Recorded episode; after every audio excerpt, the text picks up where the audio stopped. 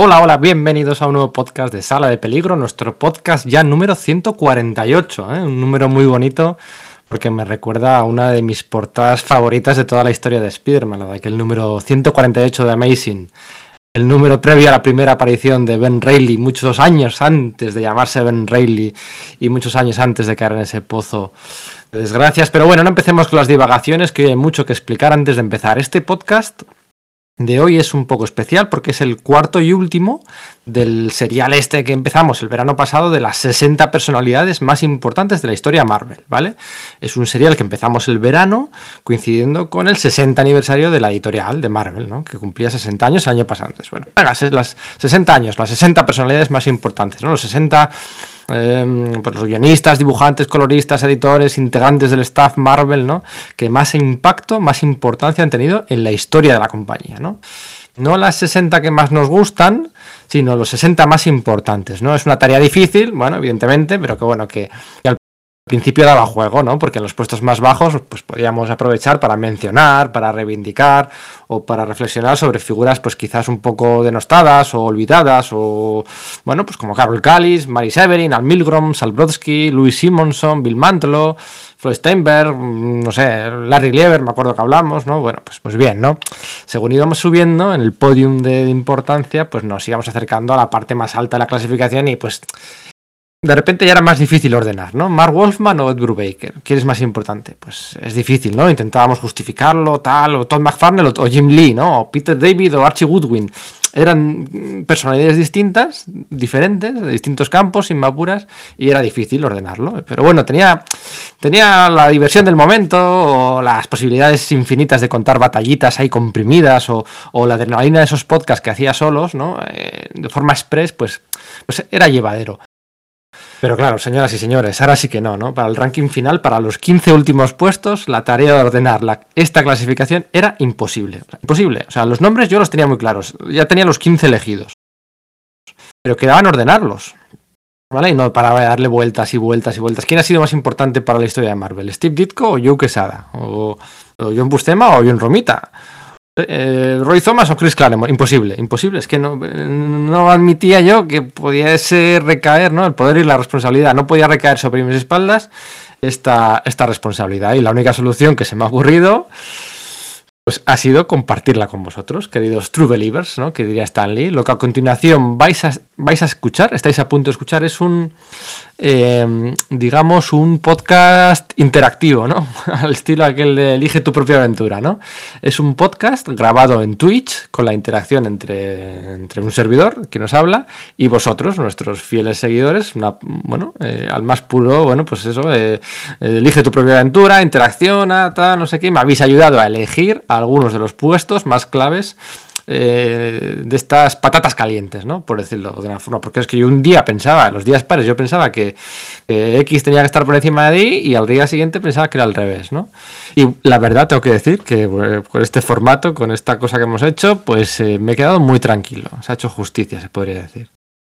Así que bueno, eh, aviso con antelación a quien no estuviera presente en el Twitch, que evidentemente es la mayoría, pues que lo que estáis a punto de escuchar es un poco extraño, ¿no? Porque es un podcast con, bueno, que es la, la traducción de aquel, tal cual, ¿no? La voz, la pista de voz de ese Twitch, de ese directo, con las interrupciones y divagaciones propias del directo, y, que ya son más de las habituales. Interrupciones y divagaciones siempre hay aquí, ¿no? Pero aquí hubo pues lo, propio del directo, ¿no? Lo que exige un medio como Twitch, ¿no? Eh, lo, vais a, lo vais a encontrar aquí en crudo, ¿no? Con menciones continuas a las interpelaciones de nuestros queridos seguidores de Twitch, ¿no? Incluidos los trolls, que les queremos tanto. Y, y, bueno, pues si no os gusta, si hay gente a la que no le gusta, asumo la culpa y ofrezco mis disculpas, ¿vale? No es lo habitual esto, no descarto que lo volvamos a hacer en alguna ocasión, pero no será frecuente, ¿no? Trasladar lo de, lo de Twitch al podcast. Pero aquí era necesario. Es que era necesario, o sea, más que nunca. O sea, no, yo no podía, no podía hacer esto sin, sin, sin consultar, sin el feedback, sin, sin, sin el apoyo, sin, sin delegar esta responsabilidad pues en todos vosotros, ¿no? Tengo que dar las gracias a gente como Charlie, Adrián, Germán, Villamaner, mi compi Sergio, Méndez, Manu, Tirso, Zúñiga, Colso, Vicente, Sombra Oscura, Iván Jul, Casca, Luis, bueno, he puesto a decir nombres y es que ya tendría que decir todos, ¿no? Para no quedar, para no quedar mal, pero vamos, que gracias a ellos, gracias a vosotros, eh, pues eh, me ayudasteis a hacer esta lista mucho más, de forma más fácil, ¿no? Eh, porque yo no habría podido elegir entre Roy Thomas y Chris Claremont sin sentirme culpable por poner a uno por debajo del otro. No podía, sencillamente no podía. Solo simplemente por eso yo no podía. Así que bueno, gracias a los que estuvisteis presentes y disculpas si a alguien no le gusta este formato mmm, menos lineal que vais a escuchar, ¿vale? Dicho lo cual, vamos a meternos ya al lío. Eh, como marca la tradición, y ahora más que nunca, eh, mi nombre es Pedro Monge, este es el podcast de Sala de Peligro y esperamos que sobreviváis a la experiencia.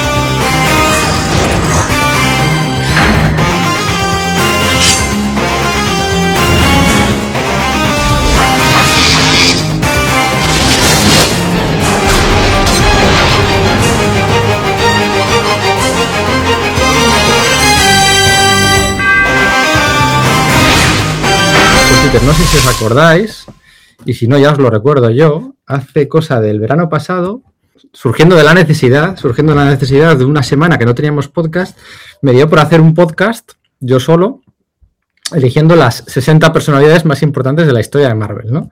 Entonces eh, lo dividí en cuatro etapas, ¿no? En cuatro fases, cuatro, cuatro, cuatro, cuatro, que son de 15 cada una, ¿no? De 15 cada una. Eh, a, los 15 días surgió otra vez la necesidad porque no había podcast en verano y hice otro, ¿no? Y había uno, el último, con el top 15 final, que estaba pendiente desde el podcast 123, lo he mirado antes, desde el podcast número 123. Hola Adrián, hola Charlie, hola Villabanner, ¿qué tal tío? O Germán, ya he mandado lo tuyo, ¿eh? Mañana me dicen, mañana me dicen. Eh, Josemi, ¿qué pasa crack? Causo, bueno, está aquí toda la tropa habitual, la taberna mutante. Bueno, vamos a elegir y cuando digo vamos, estoy utilizando la primera, la primera persona del plural. bueno, no vais a elegir los, los 15 de las 15 figuras más importantes de la historia de Marvel, recuerdo, del staff editorial, del staff editorial. No hablamos de, no sé, directores de cine, no vamos a hablar de. Claro, Robbie Downey Jr., pues sí, evidentemente es más importante para, para la historia de Marvel que Tom Brevoort, por ejemplo, ¿no? Es, es obvio, o sea, o Josh Whedon, aunque esté cancelado, o, o Chris Evans, ¿no? Pues toda esta gente, Kevin Feige, es más importante que, casi todos, ¿no? Que más casi que Stan Lee. Pero solo vamos a hablar del staff editorial, ¿vale? No va a estar Terry Cavanagh, no va a estar Terry Cavanagh, no va a estar Howard McKee, eh, pero os lo adelanto ya, el primero es Stan Lee, o sea, aquí no hay morbo, el primero es Stan Lee, el segundo es Jack Kirby y el tercero es eh, Jim Shooter, lo tengo, tengo, aquí la lista. Esos tres ya son los primeros. Stan Lee, Jack Kirby y Jim Shooter. Aquí no va a haber puto morbo ni nada. El más importante es Stan Lee. Está eh, le pesa a quien le pesa, ¿no? En calidad de presidente, director editorial o editor en jefe, guionista y lo que se cueza. el segundo ya Kirby, porque sí, y el tercero Jim Shooter. No vamos a hablar mucho de ellos porque ya le conocemos de sobra. Pero vamos a, vamos a ordenar a los siguientes. Yo tengo aquí la lista del 1 al 15. Del 1 al 15, ¿vale? Y vamos a improvisar. No la elección, porque los nombres son los que son, están, son, están los que están y no hay más. Pero vamos a ordenar del 15 al 4. ¿Vale? Me vais a ayudar porque tengo serios problemas, ¿vale? Así que vamos a empezar ya. Y esto es un experimento en forma de podcast interactivo, porque este directo de hoy, este directo que estamos haciendo hoy, mañana o pasado, cuando tenga tiempo, lo vamos a publicar en iVoox, ¿vale? Este es el podcast número 148 y lo vamos a publicar en iVoox, así que hay que decir, hola, hola, bienvenidos al nuevo podcast de Sala de Peligro, esperamos que sobreviváis a la experiencia porque, porque, porque, porque esto va a ser un podcast, ¿eh? Y Panosia, ¿no? Sí, Brett Blevin, está bien, no te jode. El dibujante de Caballero Luna de Muslos Generosos, sí, sí, sí, sí. Oscar, este, ¿cómo era? Eh, Stephen Platt, ¿no? Stephen Platt, madre, madre mía. Geray, tío, ¿qué tal? Bueno, empezamos. A ver si estáis de acuerdo conmigo o no. El número 15, el número 15, la persona, la decimoquinta persona más importante, personalidad o figura más importante de la Casa de las Ideas es pausa dramática. Tom Brevoort, ¿vale? Tom Brevoort, bien, no ha salido hasta ahora. Aquí he intentado equilibrar un poquito la balanza entre guionistas, coloristas, o sea, coloristas no, ya me gustaría que salieran coloristas, ¿no? Glenn, Wayne y compañía, ¿no? Dennis Wayne. Em, guionistas, dibujantes y editores, ¿no? Tom Brevoort. Tom Brevoort es la segunda persona, la segunda persona que más años ha trabajado en Marvel Comics. La segunda persona. O sea, no hay nadie. bueno, quitando a Stan Lee, en realidad sería la tercera, porque Stan Lee eh, no se sabe si estaba contratado, si era mérito, eh, lo, que sea, lo que sea. Stan Lee, digamos que ha, trabajado incluso antes de Marvel, bueno, barre a todos, ¿no? Pero quitando a Stan Lee, la segunda persona que más años ha trabajado en Marvel Comics es Tom Brevoort, editor Tom Brevoort, ¿vale?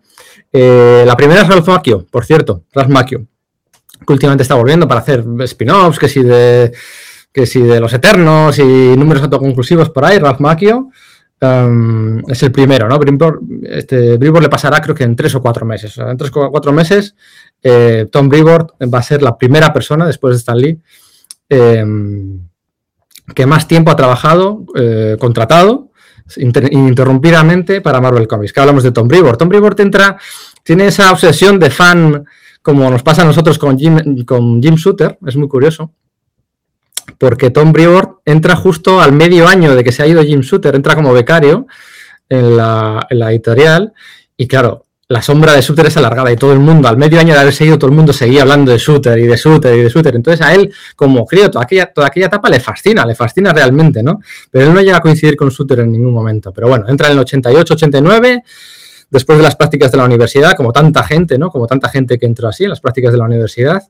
Y, Tom Bribor estuvo trabajando al principio pues, eh, en, prácticas y en la bancarrota de los 90 se pensaba que le iban a echar a la calle, ¿no? De hecho, le dijeron que, que si, hubiera, si hubiera que haber echado a una persona más, que ese habría sido Tom Bribor, ¿no? El último al que echaron eh, que no me acuerdo el nombre ahora mismo, cómo se llamaba este hombre, el editor de la línea de Spider-Man 2099 y de la línea 2099, seguramente os acordaréis vosotros. Ese fue el último al que echaron, ¿vale? El último al que echaron. Y Tom Brevoort se salvó por la campana. Y bueno, pues desde ahí va ascendiendo, ¿no? A ser editor de Los Cuatro Fantásticos, editor de Los Vengadores y sobre todo mm, le ponemos el, sobretítulo de Guardián de la Continuidad, ¿no? Podríamos ponerle ese sobretítulo, ¿no? O Guardián de la Continuidad del universo Marvel, ¿no? No no sale nunca en las, en las no, no era Sally no era Sally A ver, eh, vamos a buscarlo. Editor 2099 eh, Marvel, a ver si lo encuentro. Bueno, esto sería fácil, ¿no? Encontrar. Em, vamos a coger el primer número de Spider-Man 2099, a ver quién sale. A ver quién sale por aquí. 2099, eh, el primer número. Seguramente os suena a todos, joder. Joe Cavalieri, efectivamente, Joe Cavalieri. Joe Cavalieri, ahí lo dice Adrián. Eso es, Joe Cavalieri fue el último editor de Marvel al que le echaron cuando hubo el despido aquel masivo en el, no sé, 94 o 95. El último al que echaron era Joe Cavalieri y al siguiente iba a ser Tom Brevoort y se salvó, ¿no? Y luego, pues bueno, haciendo buenas migas con gente como Josh Pérez, como Kurt Busiek, como Carlos Pacheco, como que, que, le eligen, ¿no? Para, para ser editores de la, serie. Y se le nota la vena friki. Eh, de hecho, todo el mundo, todo el mundo, bueno, pues el, nos podemos empatizar más o menos con él porque es un fricazo. O sea, es que es un, es un friki Tom Brevoort, ¿no? Tiene, tiene que bailar con la más fea cuando, ¿no? cuando se dice ¿no? que no, no es culpa de Bendis los fallos de continuidad, no, es culpa del editor que los deja pasar. Bueno, a ver, o sea, eh, el reparto de méritos para bien siempre es para Bendis y nunca para Brevoort, pues no me parece bien, ¿no? Eh, Tom Brevoort del número 15, ¿vale? El que más años lleva trabajando en, Marvel Comics actualmente y el segundo de toda la historia. Puesto 13 y 14. Esta clasificación la hice en el mes de julio-agosto. En el número 13 y en el número 14 lo tenía muy claro en su momento. ¿Vale? Pero ahora necesito vuestra ayuda porque ya no lo tengo tan claro. ¿Vale? Son dos nombres del siglo XXI, dos guionistas que van muy a la par en cuanto a importancia, trascendencia, eh, impacto, ¿no? Es de lo que se trata, el impacto, de los que han contribuido a que Marvel sea más grande. Así que aquí tenéis que decidir vosotros, porque yo soy incapaz. 13 y 14. El 14, después de mucho pensarlo, había puesto a Bendis y el 13 a Hickman. Hickman un poquito por encima de Bendis, un poquito, un poquito, una gota, nada, una gota. Hickman y Bendis. Pero ahora no estoy tan, tan, tan seguro. No estoy tan seguro porque cuando lo hice en agosto todavía no se sabía que, no se sabía que Hickman lo iba a dejar. En el ambiente había una sensación de que iba a ser más grande, ¿no? Su, su, su, su etapa mutante, su trascendencia. Pero al final es cierto que, bueno, hay una sensación de coitos interruptos y que se ha quedado ahí se ha quedado ahí en, un poco en tierra de nadie, ¿no? ¿Vale? Han sido dos años y medio de House of X a Inferno, donde House of X y Inferno son muy importantes, pero todo lo del medio, ah, yo prefiero a Hickman, por gustos, evidentemente. Secret Wars, eh, los Cuatro Fantásticos, sus Vengadores, que no son muy Vengadores, pero bueno, sus nuevos Vengadores, sus Secret Warriors, eh, bueno, y de Bendis me gustan muchas cosas, y a vosotros también. Ultimate Spider-Man, Alias, las series individuales, excepto la del Caballero Luna, eh, las series de grupo ninguna, excepto la de los Vengadores Oscuros.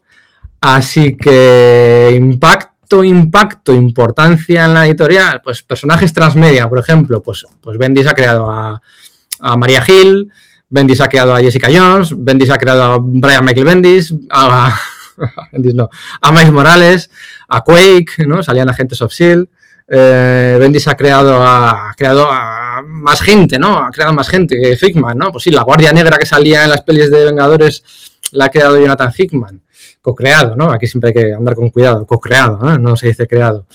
Importancia, trascendencia, impacto. Pues mira, Geray dice, por ejemplo, me duele decirlo, espero que no, pero ninguno de esto, me quedo con Bendis. Pues sí, Villabanner dice alabado Hickman. Hickman le da mil vueltas al calvo, dice Zúñiga. Sí, sí, sí, sí, pero impacto, impacto. Sus series, sus nuevos Vengadores fueron revolucionarios. Pero claro, también fueron revolucionarios los X-Men de, de, Hickman, o eso parecía. Se han quedado luego en, en, qué, en qué, con qué nos quedamos de todos estos tres años, casi tres años. Nos quedamos no, no lo sé. Calidad de historias prefiero a Hickman, dice Colso, y en cuanto a X-Men y te cuento, sí, yo también, y su Secret Wars y ese, esa catarsis final con el Doctor Muerte y con Red Richards. Eh, pero Bendis, muy, muy pesar, Íñigo con el hacha, dice Manu, pues sí, sí, sí, pero buenas Tirso, hombre, ¿qué tal? Muy buenas, tío. Eh, importancia, impacto, personajes transmedia, gana Bendis. Mm, su Ultimate Spider-Man fue revolucionario. El sello Ultimate, ya no nos acordamos, pero durante muchos años fue revolucionario. Estamos de acuerdo. La primera década del siglo XXI, Bendis. La segunda década, Hickman. Ah, en verano ya había puesto Hickman por encima de Bendis. Ahora no lo sé. Ahora no lo sé. Si tuviera que mojarme, si tuviera que mojarme, pondría a Bendis. Pondría, pondría a Bendis. Si tuviera que elegir a la persona con más impacto entre Bendis y Hickman en lo que es la historia de Marvel, elegiría, elegiría a Bendis. Eh, aquí me estoy dando cuenta, claro, esto lo suele hacer Nerea, que yo tendría que haber puesto un nombre o un título a este chat. Eh, pero no tengo ni idea de cómo hacerlo ahora mismo. Así que así nos vamos a quedar. Bendis, ¿sí o no? A ver, manos a favor de Bendis, más uno, que pongan más uno, Bendis. Más uno, un más uno, simplemente ya me, me apaño. A ver, Bendis, uno. Uno, dos, no, dos no, no vale hacer trampas y repetir. Yo creo que sí, yo creo que nos quedamos con Bendis, ¿no? Germán, joder, Germán, ¿no? Anier 91, buenas, tío. Eh, Manu también, Bendis, yo creo que está bastante... Si lo hubiéramos hecho si por solo por Mais Morales más uno, efectivamente. Es que, a ver, vamos a poner character, personajes creados por, por Hickman. Todos estos que ha creado Hickman de, en el crossover este de X de espadas, de tal, pues son cutres. El ex Nilo este de Vengadores, pues hombre, es, que mismamente los personajes, es curioso, los personajes de Secret Warriors, con los que juega Hickman durante dos años y medio, todos esos personajes curiosamente los ha creado, los ha creado el propio Bendis en, en aquella página de infausto recuerdo del final del cuarto, quinto número de Secret Invasion. O sea, es que ya simplemente por eso eh, yo creo que vamos a poner por encima a Bendis de, de, Hickman, ¿vale? Si nos importa en impacto y en importancia. En gustos, en gustos no, ¿vale? Número 12. Eh, en el top, cuando hicimos el de DC, creo que entró el número 5, el top número 5, ¿vale? Aquí yo, mm, aquí no me salía, no me salía a meter a nuestro siguiente protagonista en el número, en el top 10 de Marvel, ¿no? La historia de Marvel, el top 10, no me salía a meter a Frank Miller, ¿vale? Hay luego nombres muy potentes con mucho más impacto y mucha más trascendencia y muchas más aportaciones. Miller se queda, Frank Miller se queda en el puesto número 12. Es el autor de la mejor saga de la historia de Marvel, Born Again. Es el autor del mejor número autoconclusivo de la historia de Marvel, de ruleta, ¿vale? Si hablamos de saga y de número autoconclusivo, es Frank Miller el mejor. ¿Vale? Yo creo que de eso no hay ninguna duda. ¿Hay algún otro número autoconclusivo por ahí que se pueda comparar? No todos son autoconclusivos, ¿eh? porque a veces son números que son tres historias y nos quedamos con una, ¿no? Siempre nos acordamos, me hace mucha gracia. El mejor número, el mejor número de la historia de, de Spider-Man es el chico que, el niño que coleccionaba, te veo, el, el niño que coleccionaba Spider-Man. Bueno, a ver, eh, aquel, aquel, aquella historia eran 12 páginas pero no era el número completo. El número completo tenía historia antes de John Romita, que es lamentable, ¿no? Eh, bueno, bueno, número autoconclusivo, ruleta. Yo creo que, yo creo que podemos, podemos elegir a Miller. Pero ¿meteríais vosotros a Frank Miller con nombres que saldrán luego como Jim Shooter, Roy Thomas, Claremont, John Byrne, Steve Ditko? ¿Meteríais, ¿Meteríais a Frank Miller en el top 10? Yo es que no me sale meter a Frank Miller en el top 10. Simplemente por eso, por su etapa en Daredevil, por los anuales aquellos con Spearman, por cosillas que hizo aquí y allí. Mira, Manu dice, yo no lo metería. Ah, Miller es Dios, dice Caulso, pero está bien el puesto, puesto 12, ¿no? Correcto, todo con Miller. Yo creo que meterlo en el 10 habría chirriado, ¿no? Habría sonado a favoritismos. Yo ni en el top 5, dice Manu, oh, ya, el top, ni en el top 15. El top 16, 17 y 18, recuerdo que eran Kurt Busiek, Jerry Conway y Steve Englehart. Miller por encima de Busiek, pues, pues sí, ahí sí que me sale, ¿no? Por encima de Jerry Conway, el que mató a Gwen Stacy, el que creó a Punisher, el que yo creo que sí, yo creo que sí. Por encima de Steven Englehart, ¿no? El, el, el, el, nómada, saga de. Sí, sí, yo creo que sí. Yo creo que yo creo Manu, yo creo que sí que entra familia en el top 15, ¿eh? por, por, por guion. Lo ves no honor, ¿no? La primera vez que se que se se reposicionó a Lobezno con un, con un personaje más interesante, más tridimensional, con un trasfondo mucho más interesante, con esa parte de honor, con esa parte, eso, bueno, pues fue, fue con Claremont, pero también fue Frank Miller, ¿no? El último, el último trabajo de Frank Miller dibujando los guiones de otra persona. Lo honor, por cierto, ¿eh? Lo honor, el último trabajo, quitando como la mierda, bueno, mierda no, la cosa esta del lago que ha hecho hace poco Frank Miller, que han hecho una serie, ¿cómo se llama? Hechizada, no, Encanto, no, Encanto era algo de Pixar. Em, la, dama del lago esta que saca una espada, que han hecho hace poco, hace poco una serie de televisión en Netflix. Eh, vale, no la habéis visto nadie porque aquí nadie pone nada. ¿Sabéis? Pero sabéis cuál digo, ¿no? Em, joder, Frank Miller TV Frank Miller TV, Netflix, a ver, a ver qué sale. Eh, maldita, eso, maldita, maldita, que he dicho yo, encanto. Eh, maldita, eso es, Manu. Yo es que me suena que tú la habías visto. Haya guionizado a otra persona, ¿no? Eh, mira, Charlie dice, Daredevil no se entiende sin Miller. Yo le habría metido el 10, pero no más arriba, el 10. Bueno, sí, el Heroes for Hope también hizo bienes de Claremont. El Heroes for Hope salía, salía todo el mundo en el Heroes for Hope. Había historias de una página, de dos páginas.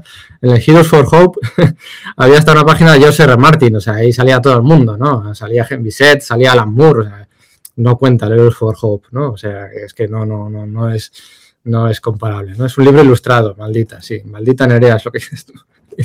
Madre mía. Puesto 12 para Frank Miller, ¿vale? Si no os parece mal, eh, revolucionario en su momento, sombra alargada para bien y para mal, a veces en Daredevil hay gente que ha sabido eh, separarse, otros que no. Mm, y bueno, no es mi etapa favorita de, Daredevil, pero aquí no estamos para hablar de gusto, sino para hablar de impacto, ¿vale? El número 13, o sea, el número 12, Frank Miller. Y el número 11 es otro dibujante.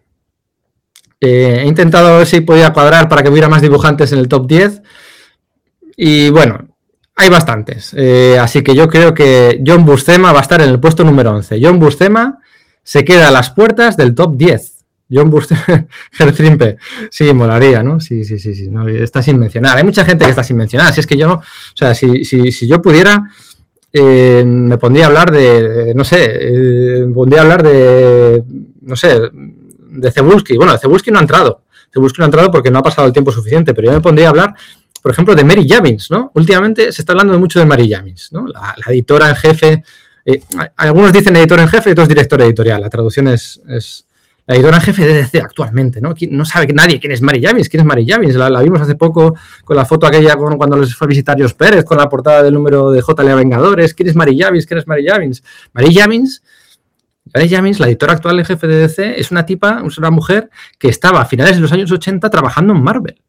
Estaba trabajando para Carl Potts, estaba trabajando para Mark Greenwald, era eh, ayudante en la línea de Epic. Es la encargada la encargada de, adaptar, eh, cuando se pusieron a adaptar em, el Akira de, de, Otomo en la línea Epic o el, el, el, Blueberry, el Blueberry de, de Moebius, a quien cogen es a Mary James para hacer aquello.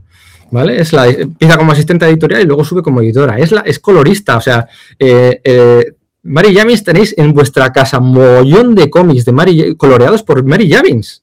Y no lo sabéis, por ejemplo, eh, toda la etapa de X-Force de, de Capulo, Tony Daniel y demás está coloreada por Mary Javins.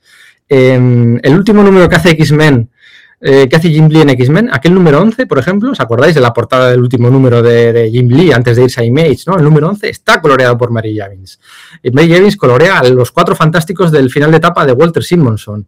Mary Javins colorea eh, al lobezno de Steve Scrooge. Eh, Mary Javins colorea, hace las separaciones de color del Tierra X de, de Alex Ross y de, y de, y de John Paul León. Mary Javins era editora, era guionista, era, hizo alguna historia de guionista de Firestar. Mary Javins hizo un mogollón de cosas hasta que al final se cansa de Marvel cuando llegan Bill Gemas y Joe Quesada y se pira de Marvel y Mary Javins eh, bueno, pues hace algunas cosas freelance para, Marvel, hace la novela la, la novela ensayo que adapta el, extremis de, la peli de la tercera de Iron Man. Mary Javins hace mogollón de cosas. Podríamos estar hablando de Mary Javins mogollón. Mary Javins la contrata de DC, la contrata de DC de editora freelance en el 2014. ¿Os acordáis cuando hizo la mudanza de DC que se cambiaron de costa, que se fueron de Nueva York, se fueron a Burbank? Y hicieron aquel evento lamentable, infausto, vergonzoso, eh, abominable, eh, aborrecedor. O sea, aquel evento os acordaréis seguramente de, lo peor de lo peor. Veníamos de lo peor de los nuevos 52, veníamos y se, se cascan aquella convergencia que duró dos meses mientras todo el mundo hacía la mudanza, pues hicieron un evento para tapar aquello, ¿no? Y se encargó de editarlo Mary James contra muy su pesar. Y después de aquello se quedó, porque ella vivía en Los Ángeles, se quedó en las oficinas de DC y a partir de ahí empezó a subir. Pero bueno, no me enrollo, que de eso no se trata el podcast de hoy. A ver, eh, John Bustema, ¿vale? Tenemos a Kirby, ¿vale? Bustema's top 10. Ahora hablamos del top 10. ¿Qué quitamos? ¿A John Romita Jr.? ¿Quitamos a Steve Ditko? ¿Quitamos a John Byrne? Quitamos a Joe Quesada, quitamos a Claremont, quitamos a Jack Kirby. Es que no me cabe John Bustema, no me cabe John Bustema. Aunque el número 10 os va a molestar, ¿eh? Os va a molestar, que lo sé yo. Eh, John Bustema, vale. Eh, colaborador de Stan Lee en los años 40, en los años 50, ¿vale? Quesada out, no, Quesada está. Impacto, recuerdo, importancia, impacto ¿eh? en, la historia de Marvel. Em, Joe Quesada 25 años lleva la editorial, más de 25 años, es una cucaracha. Los dos Romita en el top 10. Eh, yo creo que Romita Senior ya salió en el puesto 21. Vale, mira, ya que estamos aquí, el 16 Busiek, el 17 Jerry Conway, el 18 Steve Englehart, el 19 Bob Harras, el 20 Jim Starling, el 21 John, Romita Senior, el 22 Archie Woodwin, el 23 Peter David y el 24 Bill Gemas. Len Wayne, Walter Simonson, Mark Wolfman, Josh Pérez, Mark Wenwald, Jim Lee, Alex Ross, bueno, va bajando, bajando un poco la impacto, ¿no? Em, sí, efectivamente, John Romita Senior ya salió. John Buscema, colaborador de, de Stan Lee en los años 40, en los años 40, ¿vale? Aunque hasta el 66 no aterriza Marvel y enseguida pues se encarga de que si los Vengadores con Roy Thomas, ¿no? La etapa favorita de la serie, se encarga de mogollón de cosas en aquellos años de lanzar la serie regular de cuando hacemos todos el meme este de las series de Disney Plus, el meme de es Mephisto, es Mephisto, es Mephisto. El creador de Mephisto es John Pustema. El número, no sé si el número 3 o el número 4, creo que el número 3. El número 3 de, del primer volumen de Estela Plateada, de que guionizaba Stan Lee, fue Mephisto. Ahí también crean otros conceptos eh, muy interesantes en aquella, en aquella serie. la, cuarta portada, aquella con enfrentándose a Thor. Pues, teníamos la, digamos que teníamos, no sé qué os parecía a vosotros, ¿eh? no sé, eh, no sé, yo creo que la fase esa de criticar a Kirby y Ditko ya, ya pasó, ¿no? Ahora, ahora ya estamos por encima de eso. Eh, Kirby es mucho impacto, mucha energía, mucho punch, ¿no? Mucho eh, acción, ¿no?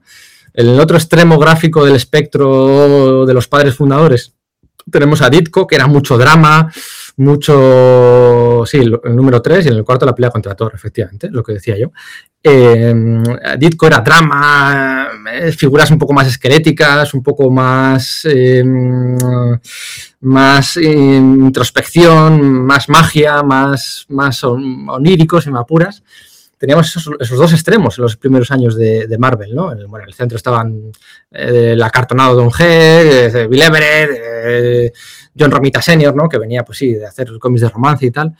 Pero quien realmente consigue situarse en el centro, ¿no? En el centro del espectro gráfico realista, que mezcla impacto, buena narrativa, que mezcla eh, omnipresencia, que ese, ese, ese, ese es John Bustema, ¿no? Yo, yo creo que desde el 66 se casca 200 números de Conan en toda su carrera, 200 números de Conan, hace la segunda mejor saga de toda la historia de los, de los Vengadores, la segunda mejor saga, Asalto a la Mansión, y la primera mejor saga, la, la, guerra Kree Skrull, el último número. Es cierto que no dibuja los primeros porque está Neil Adams, incluso Sal Buscema, y Mapuras, pero John Buscema acaba dibujando el, final de la guerra Kree Skrull, ¿no? Em, eh, es el creador de. Es el creador. ¿De quién, es quién era el creador? Eh, John Buscema. Eh, personajes creados por John Buscema, espérate. John Buscema. Había, a ver, vamos a buscar esto de hacerlo improvisado. El Caballero Negro, eso es, eso es. Sabía que había uno de una última, de una de las últimas películas, El Caballero Negro, ¿no? Que tal hemos visto en Los Eternos. El creador es, eh, John Buscema, ¿no? Em, más arriba no puede estar tampoco, porque bueno, pues sí que ha tenido influencia, sí que ha tenido, sí, causo, sí, crea el segundo, evidentemente que crea el segundo, no va a crear el primero. Em, eh, el, impacto de John Buscema pues se puede contener hasta cierta parte, ¿no? Se puede contener porque, bueno, porque mm, ha tenido imitadores, muchos, pero, pero, pero, pero tiene un corpus de obra muy grande, pero curiosamente eh, pasa desapercibido en la franquicia de Spider-Man y en la franquicia de la Patrulla X, ¿no? O sea, que sí, Conan, evidentemente, que nunca sabremos evaluar suficientemente. Eh, la franquicia de Conan, pero sobre todo es Vengadores, Estela Plateada y Lobezno, ¿no? Y bueno, pues eh, John Buscema, creador de Ultron, John Buscema, creador del Segador, John Buscema, creador de la Visión, John Buscema, creador del Gran Maestro, el Gran Maestro que yo creo que fue, el Gran Maestro tendría que mirarlo, yo creo que fue su hermano, eh, pero John Buscema, bueno, pues el Escuadrón Supremo, eh, John Buscema, hola Méndez, estamos aquí eligiendo Estamos a punto de entrar al top 10 de figuras más importantes de la historia de Marvel, en el top 10, y nos hemos quedado en las puertas el número 11, John Buscema. Nos hemos quedado con John Buscema en el puesto número 11, ¿vale? Así que, bueno, pues es una figura, sí, la que sería imposible entender muchas colecciones de la historia de Marvel, pero no las, más, no las dos más punteras, ¿no? La Patrulla X y Spider-Man, ¿no? Quizá eso, pues, eh, le, ha penalizado hasta cierto punto, ¿no? Eh, bueno, el impacto, pues, pues sobresale quien sobresale.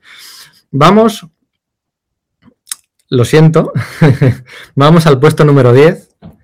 Vamos al puesto número 10 y aquí eh, si hubiera posibilidad de hacer las burbucelas aquellas o si hubiera la posibilidad de abuchear, seguramente me abuchearíais, ¿vale? Aquí, si, tú, si en los 30 primeros he tenido favoritismos, ha sido en este puesto, ¿vale? En el puesto número 10 está Tom de Falco. Sí, en el puesto número 10 está Tom DeFalco. Tom DeFalco es el editor en jefe de la Marvel Comics que más cómics ha vendido en toda su historia. Cuando más cómics ha vendido Marvel, cuando mejor ha funcionado Marvel a nivel comercial, cuando mm, más ha trascendido en eh, cifras de ventas, en millones de ventas, en, adaptaciones de televisión de series animadas eh, que se recuerdan generaciones tras generaciones. Eh, todo esto, ese ha sido Tom de Falco. Y Tom de Falco, más allá de su faceta como editor, bueno, desde agosto, yo creo que septiembre, octubre, tongazo están diciendo por aquí, de Falco, yo aplaudo, Adrián estoy siempre en mi equipo, sí señor. Eh, Tom de Falco coge la Marvel, completamente desestructurada desde el punto de vista anímico, eh, laboral, eh, amistoso por parte de esta editorial, con esas guerras, esas guerras internas del final de la etapa de Jim Shooter, ¿no? con Bob Lighton, Vince Coletta y compañía, contra Bob, Bob Harras en ascenso, Mark Greenwald, Ralph Macchio, ¿no? Coge, coge Tom DeFalco esa, a esa Marvel, coge a esa Marvel, em, y con unos chavales que empiezan a pisar un poco fuerte, pero sigue dándole, bueno, sigue dándole cancha a la guardia baja. El guardia del infinito de Jim Starlin y Josh Pérez, es que todos nos acordamos del X-Men, del X-Force. Bueno, pero el guantelete del infinito junta a Jim Starlin, le junta con George Pérez para hacer el guantelete infinito. Le recupera a Jim Starlin unos años antes, la colección de Estela Plateada. ¿Os acordáis de la colección de Estela Plateada eh, que la empieza Steve Englehart? Justo, justo la empieza Steve Englehart cuando se va a ir cuando se va a ir Jim Shooter, ¿no? que nadie quería dársela a otro que no fuera Stan Lee, porque siempre había sido Stan Lee el que había hecho las series de Estela Plateada y se la dan a Steve Englehart, ¿no? que lo primero que hace está muy bien es rompe la maldición esa tontería esa de que solo podía tener la, presencia de Estela Plateada, solo podía estar en la Tierra, ¿no? se inventa una tontería que si no era la tabla en vez de la tal, y consigue salir, ¿no? Pero luego, pero luego Tom DeFalco llama a Jim Starlin, ¿no? Y empiezan a jugar con las gemas del infinito. Hasta entonces solo se llamaban las gemas del alma. Las gemas del alma, acordaros, el primero era una, luego eran dos, luego eran tres, luego eran seis, pero eran gemas del alma. Y es Jim Starlin el que, el que hace lo de las gemas del infinito, pero le recupera a Tom DeFalco, Tom DeFalco. Y a la vez estaba metiendo a Jim Lee, estaba metiendo a, a, Rob Liefeld, estaba dándole cancha a todo el mundo, le funcionaban bien las cosas. ¿Vale? Entonces, como editor, es cuando más se ha vendido, ¿no? Se, se comió calentito la tapa Shooter. Sí, sí, sí, se lo comió, efectivamente. Y supo reestructurar el, bullpen con ayuda de Carol, Carol con ayuda de Mark Greenwald, con ayuda de mucha gente. Y bueno, pues les fue muy bien, les fue muy bien. Cuando mejor ha funcionado a Marvel, le pese a quien le pese, cuando más ha vendido, con cómics que recordamos y que han pasado a la historia y que, que, el Guantelete del Infinito, los X-Men de Jim Lee, de Claremont, ¿vale? Hay cosas que no salieron bien, sobre todo por la mala gestión de Bob Harras al que nadie podía contener porque, bueno, pues porque, porque, porque tenía mucho poder y porque vendía mucho, ¿eh? ¿vale? Esto, es, esto funciona así. Y luego hay una cosa muy curiosa de Tom de Falco, ¿no? Si hiciéramos una, si hiciéramos una eh, clasificación de los cinco momentos de la historia de, Marvel, los cinco momentos donde más, ¿cómo se dice? Hate, hate mail, ¿no? Que se dice cartas de correo de odio, ¿no? De odio, voy a ir a por ti y tal. Los, cinco momentos más controvertidos de la historia de Marvel, de cinco, en tres ha estado Tom de Falco en el puto centro. o sea, es protagonista absoluto. Uno de ellos, bueno, la muerte de Gwen Stacy. Bueno, no vamos a hablar de la muerte de Gwen Stacy aquí porque, bueno, pues aquello que ya queda muy lejos. Pero luego, el traje alienígena, cuando debuta Spider-Man con el traje alienígena, que todavía no se sabía que era un traje alienígena, que era el traje negro en la colección de Amazing Spider-Man, después de Secret Wars, pero se publica primero en la serie regular de Amazing Spider-Man, el odio por correo que se recibió por aquel entonces, el odio por correo es incomparable en toda la historia de Marvel. Y ese estaba en el centro Tom de Falco, Tom de Falco organizaba aquellos números. Lo de Laia, la Skrull, pocas veces, en la última página del número 357, pocas veces, de cara al, 30 aniversario de los Cuatro Fantásticos, pocas veces se ha recibido tanto odio en un correo como cuando se desveló que Laia, que una Skrull, era la que se había casado con Johnny Storm en el número 300, que la había sustituido con la Secret Wars 100 números antes. Pocas veces, pocas veces en la historia de Tom de Falco. Otra vez en el puto centro. La idea no era suya, la idea de Mark Woodward y de Ralph Macchio, pero la ejecutó él. Y luego, el tercer momento, donde más pollo, bueno, hasta el día de hoy, eh, donde más pollo y conflictos y odios y rabia, porque no existía Twitter, hubo en la historia de Marvel, es la saga del clon. No tengo que explicaros aquí yo a vosotros que la historia del clon es el momento más bajo en cuanto a ponzoña y barro de la historia de Marvel. Pues Tom DeFalco, una vez más, también estaba en el centro. Estuvo en el centro de tres de los peores momentos eh, momentos más controvertidos de la historia de Marvel. Y luego, aparte, su faceta como guionista, ¿vale? Su faceta como guionista, ya sé que no os gustan los Cuatro Fantásticos porque no tenéis el paladar todavía eh, bien ajustado para saborear estas, estas esencias, ¿no? Pero a mí es una etapa, mi etapa favorita de los Cuatro Fantásticos, aunque admito que hay cierta parte de nostalgia por ella, de cuando era un chavalín.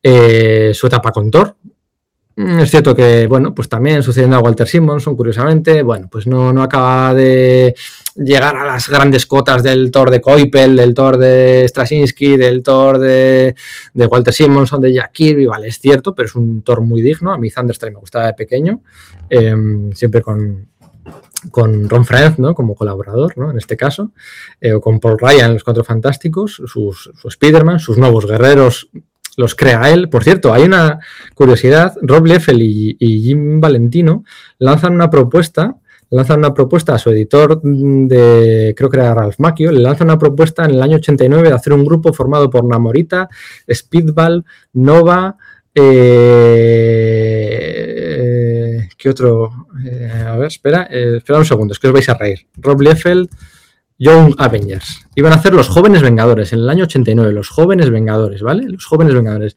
Y lanzan una propuesta a su, a su editor para juntar a Namorita, Panceastro, Firestar, Speedball y Torpedo, ¿vale? Que eran un poco los héroes juveniles del momento que estaban sin serie en Marvel en aquel entonces. Namorita, Panceastro, Firestar, Speedball y Torpedo. Y dos personajes de creación propia que luego aterrizarían en, en, Image Comics, ¿vale? Jim Valentino y Rob Liefeld le mandan la propuesta a su editor en abril del 89 y el editor le dice que no. Y curiosamente, poco después salen los nuevos guerreros en actos de venganza, marcan el final de la época de la década de los 80 a los 90, la marca el crossover Actos de Venganza. Y ahí estaban Speedball, Namorita, Vance Astro y, y, y Nabolita, Astro, Firestar y Speedball, ¿vale? O sea, muchas casualidades, luego pillaron rebotes por muchas cosas. Esto se dice que es serendipia, que son taquiones, que hay más casualidad que otra cosa, pero vamos, que Trillador Nocturno no, no estaba en la propuesta de Raúl Eiffel y Jim Valentino. Saga del Clon, ventas masivas de la historia de Marvel, cuando se hacen las adaptaciones de la serie de los X-Men animadas, del, estoy hablando más de Tom de Falco que de mm, Tom Brevoort y de Frank Miller, yo creo que se me nota el favoritismo.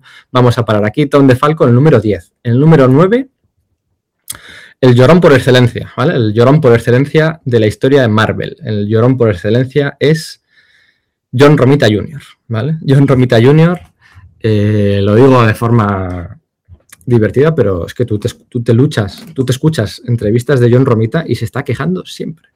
Se está quejando siempre. Que si Bob Blyton me tenía manía y con sus tintas, mm, con sus tintas tapaba mis dibujos en la primera etapa de Iron Man que si Chris Claremont me tenía manía, quería ser la estrella y no había manera de que me diera cancha, que si cuando surgen los chicos de Image, eh, de Image Comics y tal, y, no me ofrecen a mí ninguna de las series que más vendían, eh, John Romita quejándose siempre, no, es que las series más vendidas se las dan a ellos, a mí no me las dan, tal, no sé qué, y yo después, después de que se van todos los gente de a, fundar Image Comics, a él vuelve, le permiten volver a, a la Patrulla X en torno al número 300 de Uncanny X-Men, pero ya cuando se han ido todos, ¿vale? O sea, ya eh, por necesidad.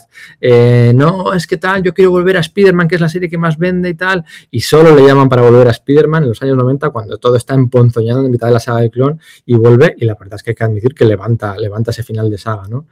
Eh, pero se ha estado quejando siempre, se ha estado quejando siempre, Romita de todo el mundo, de Claremont, de Lighton y de David Michelin, se ha quejado de todo Dios, y bueno, pues eh, por eso le llamo el llorón. Esto no quita para que sea una de las personas más importantes en la historia de Marvel Comics. Spider-Man, Patrulla X, eh, Spider-Man otra vez, Patrulla X otra vez, Iron Man, Daredevil, el hombre sin miedo, Spider-Man otra vez, solo le falta volver a la Patrulla X, ¿no? Em, por impacto, por, por, marcar su estilo propio, por, por, fidelidad a Marvel los años que se ha ido a DC, era raro verla allí, ¿no? Fue raro ver a Mark Buckley, eh, fue raro ver a John Romita Jr., estaría bien ver a, en DC a Salvador La Roca, ¿no? Así, bueno, pues, pues eh, a, ver qué, a ver qué tal, pero, pero, pero eso, ¿no? Eh, se hacía raro verle en DC y su vuelta, pues a ver qué tal, ¿no? Polémico cuando... Buenas, Iván, ¿qué tal, tío? Eh, polémico como, todos, pero estaréis conmigo en que John Romita Jr. tenía que estar en el top 10 de Marvel, ¿no? O sea, sacarlo del top 10 habría sido muy, muy, muy raro, ¿no? Ay, los lloros, los lloros, los lloros. El gif ese de, de Mourinho, madre mía. El, el puesto número 9, John Romita Jr. ¿Vale? No me cabía en el top 5. Es obvio que no me cabe en el top 5 porque los números, los nombres que va a haber en el top 5 eh, tenía que estar. Hombre, Sergio, estás por aquí, Sergio Aguirre. Eh, muy buenas, aquí estamos. En el puesto número 8 necesito vuestra ayuda. Necesito vuestra ayuda. Entre el número. ¿Quieres hundir DC definitivamente? En el puesto, entre el puesto 7 y 8 tengo dudas. Tengo, tengo dudas. Entre el 4 y el 5, no tantas. Ahí lo tengo bastante claro, aunque no os va a gustar. Y tengo dudas aquí entre el 7 y el 8. Necesito vuestra ayuda. Porque aquí es, claro, un padre fundador, Steve Ditko o John Byrne. ¿A quién pondrías por delante? ¿A John Byrne o a Steve Ditko? Steve Ditko tiene un corpus de obra muy pequeño, ¿no? Crear a Spider-Man, crear al Doctor Extraño, crear a Clea, crear a Eternidad, crear a toda la galería principal de villanos de Spider-Man, evidentemente, Tia May, el tío Ben y demás. Em, a Speedball también, años más tarde, ¿no? Y John Byrne, pues es John Byrne. Eh, responsable de la, eh, gráfico de la segunda saga más importante de la historia de Marvel, Días de, eh, días, la saga de Fénix Oscura, Días del futuro pasado, la tercera o la cuarta, según a quien preguntes, la etapa de los cuatro fantásticos, Alpha Flying, Amor Hulka, bla, bla, bla, bla, bla, Puño de Hierro, bla, bla, bla, bla. ¿A quién ponemos por encima? El número 7, no sé si estáis respondiendo, hay respuestas, bueno, me estoy volviendo loco. por encima, el número 7, ¿A John Byrne o a Steve Ditko? Número 7, por encima. ¿Ditko o Steve? Bueno, madre mía, esto es imposible. El mejor Byrne es un dios entre los hombres. Sí, sí, pero no es mejor o calidad, es impacto, recordad, impacto, influencia, eh, trascendencia, relevancia para el desarrollo de la historia de Marvel, ¿no? Eh, el corazón me dice Byrne, el corazón me dice Byrne. Byrne lo cierto es que, pero lo cierto es que lo suyo es de Ditko, sí, eternidad, Clea, eh, las tintas que le hace al Hulk de, Jack Kirby, ¿no? Eh, pondría antes a Colan que a Ditko, mira lo que te digo. En importancia, tío, mano, en importancia no creo que Colan, Jim Colan esté por encima de Ditko. Es, muy raro, no sé en qué puesto estaba Jim Colan, yo creo que igual ni lo metí. Fíjate, la verdad, aquí no lo encuentro ahora.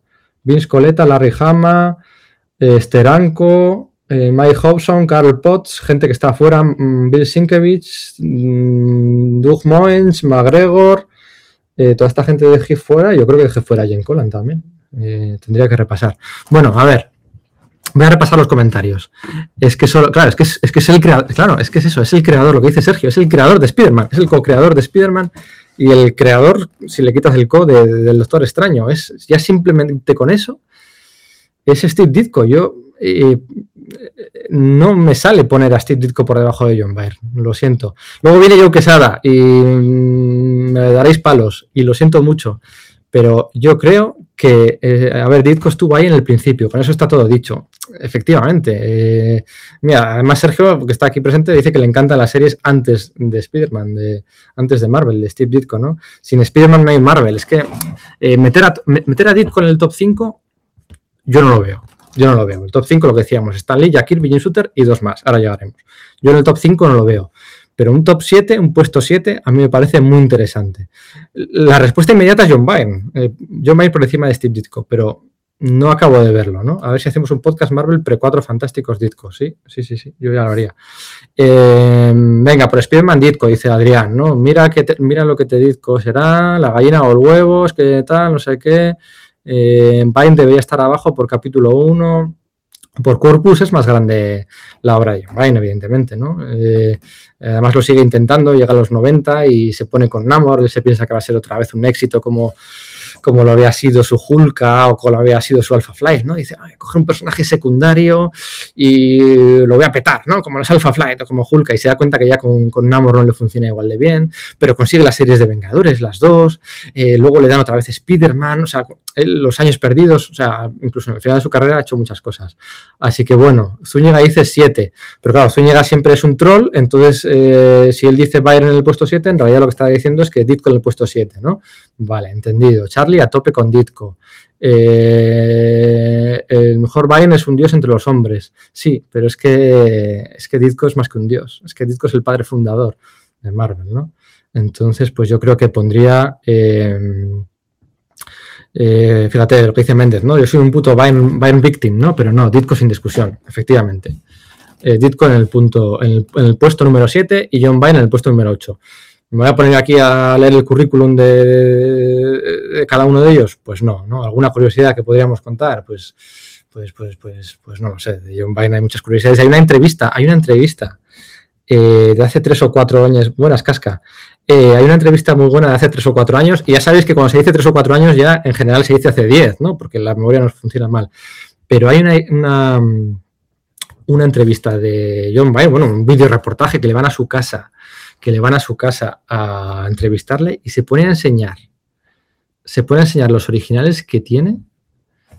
Os lo voy a pasar por aquí el link. A ver, eh, John Byrne Interview, interview, interview, eh, originals. A ver si encuentro esa entrevista. Eh,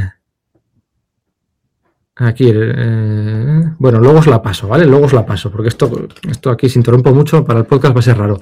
Sean los originales que tiene de Superman, de Superman Spiderman, los tiene en su pared y el tío además presume, el tío es un fricazo, el tío presume de que se lo compró a otra persona que necesitaba pasta y negoció con él, el racaneo, o sea, John Byrne que es un puto millonario, o sea, millonario, pero, o sea, cuando, cuando, cuando hacemos esto de mm, las campañas estas de pagar a los autores originales, o sea, hay gente en los 80 y en los 90 que están forrados, o sea, millonarios, pero no millonarios de, de 2 millones o 3 millones, ¿no? A ver, dice, aquí más me pasa una pasa una Sergio, pero no sé cómo darle al clic. Bueno, da igual, esto será aquí, a ver, el enlace, eh, crea, tu puzzle online, esto es propaganda, a ver un segundo. Yo creo que sí, porque era de Sci-Fi Wire, sí, sí, sí, yo creo que era de Sci-Fi Wire, sí. Ahí en los primeros minutos, ah, pero aquí yo creo que está empezada ya esta. Hay una antes, ah, no, aquí está, sí, en torno al minuto... Va, es que es flipante. Bueno, la echéis un vistazo, ¿vale? La ha pasado Sergio, es, efectivamente es esa gente que es millonaria, o sea, millonaria. Voy a enseñaros una cosita. Ahora que, ahora que dice Carl sobre su fanfic de los X-Men, voy a enseñaros una cosita.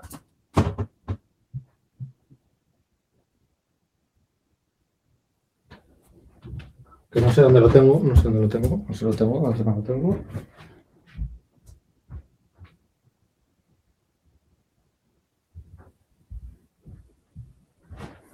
¿Y dónde tengo yo su el segundo? Madre mía.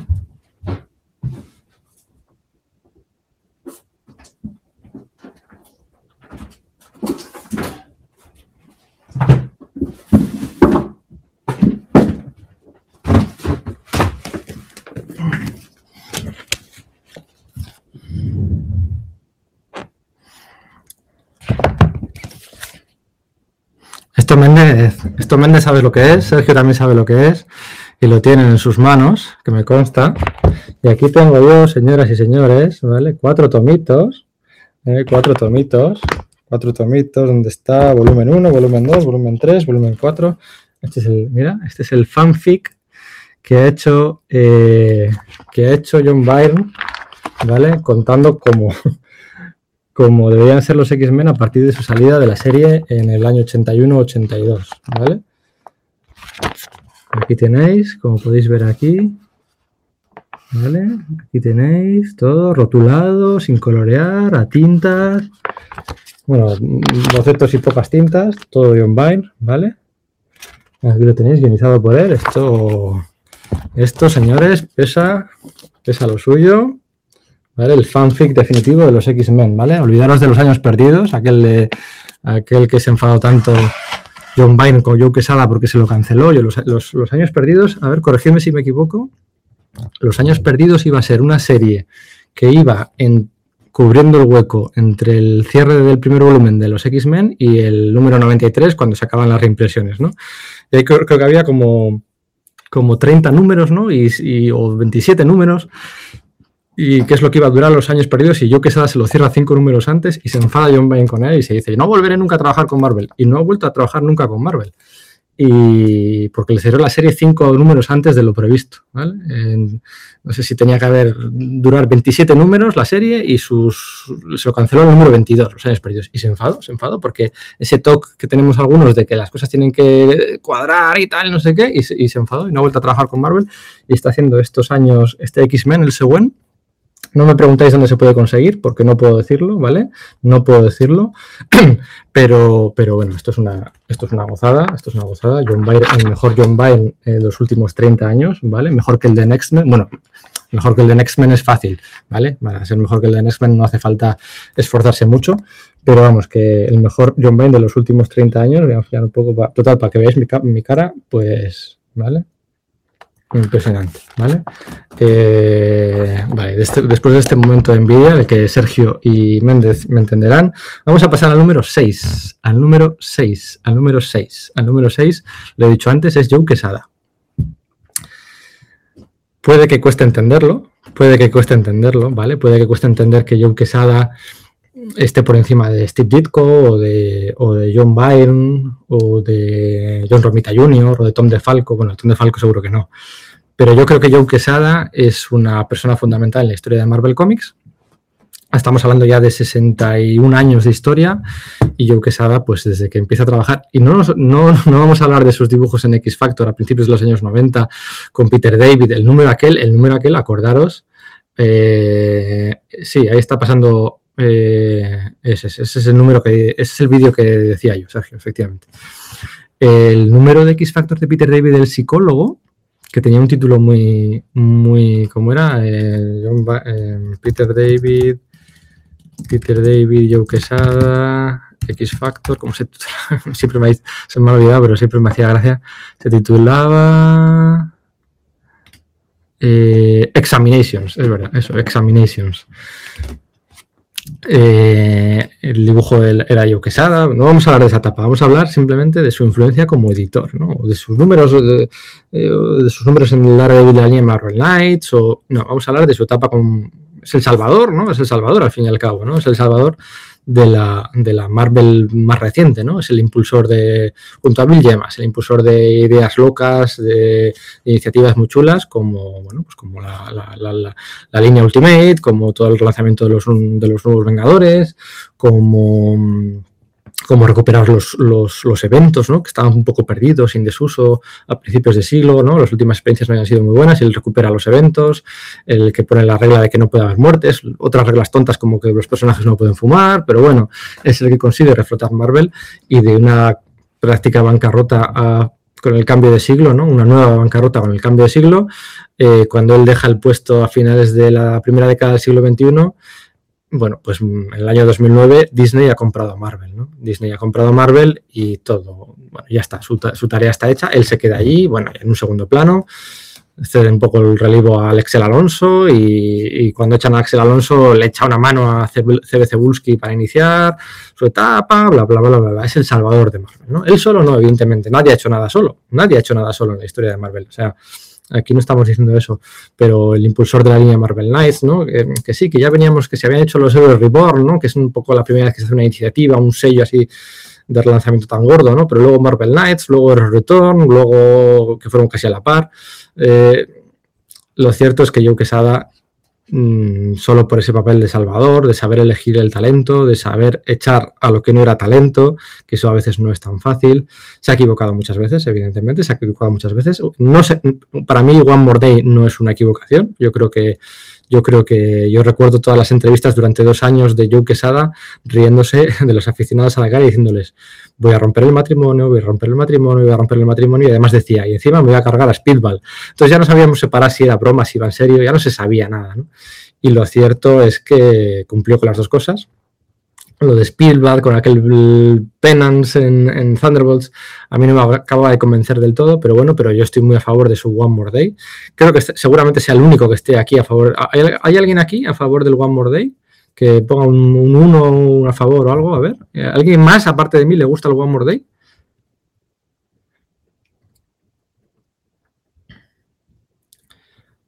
No lo he leído.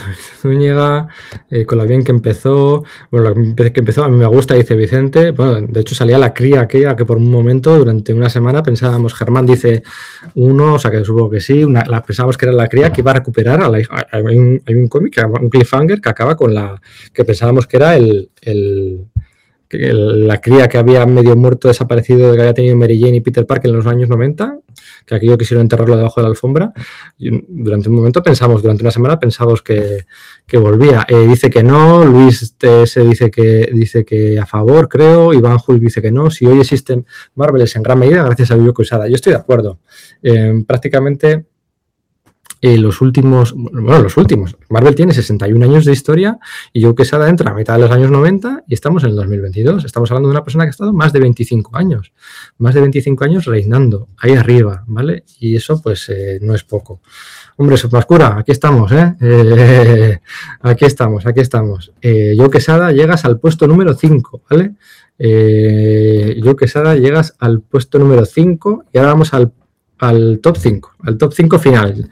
Los que se enganchen ahora llegan al top 5 final. Lonely One More Day por culpa de pecados del pasado. Pecados del pasado sí es un gran error de Joe Quesada, es un gran error de Joe Quesada. Pero bueno, Joe Quesada había puesto a Straczynski, Joe Quesada había puesto a Morrison, Joe Quesada había encontrado a Josh Whedon, Joe Quesada supo enviar a Barbecho a algunos personajes durante unos años, Joe Quesada hizo muchas cosas bien. Y luego como dibujante es el puto amo, o sea... Eh, brutal. Y por cierto, la secuela del One More Day, el One Moment in Time, eh, todos los que flipamos con el Spider-Man, la tercera película, que no es el título, la del año pasado, está muy basada en una historia de Joe Quesada, o sea, una historia de Joe Quesada, un guion de Joe Quesada, eh, ñapeando el One More Day, es que es la base del Spider-Man, ¿cómo era? Far, From Home, ¿no? Far from, o esa era la segunda, bueno, no sé. Eh, está basado en su cómic, el que hizo aquel con River. Bueno, vamos al top 5 el top 5, eh, bueno, el top 5, eh, seguramente por descarte, si habéis estado prestando un poco atención, sabéis que dos nombres quedan. Repito, Stan Lee está en el puesto número 1, ahí no vamos a entrar. Em, en el puesto número 2 está Jack Kirby y en el número en el 3 está Jim Shooter, ¿vale? De esos no vamos a entrar a hablar. Esos son inamovibles, ¿vale? Quedan dos nombres y no sé cómo colocarlos. Con Ditko y, y Vine lo tenía claro. Por poco, pero lo tenía claro. Con Hickman y Bendis lo tenía más claro en verano que ahora, pero aún así lo he tenido claro. Y ahora os juro y os prometo que el 4 y el 5 no sé ordenarlos. Lo he cambiado mil veces. Cuando paseaba a los perros a Toria Loki, lo cambiaba y decía, este aquí y este acá. Y me decía, no es justo, pero si lo cambiaba tampoco era justo. ¿En qué puesto ponemos a Roy Thomas y en qué puesto ponemos a Chris Claremont?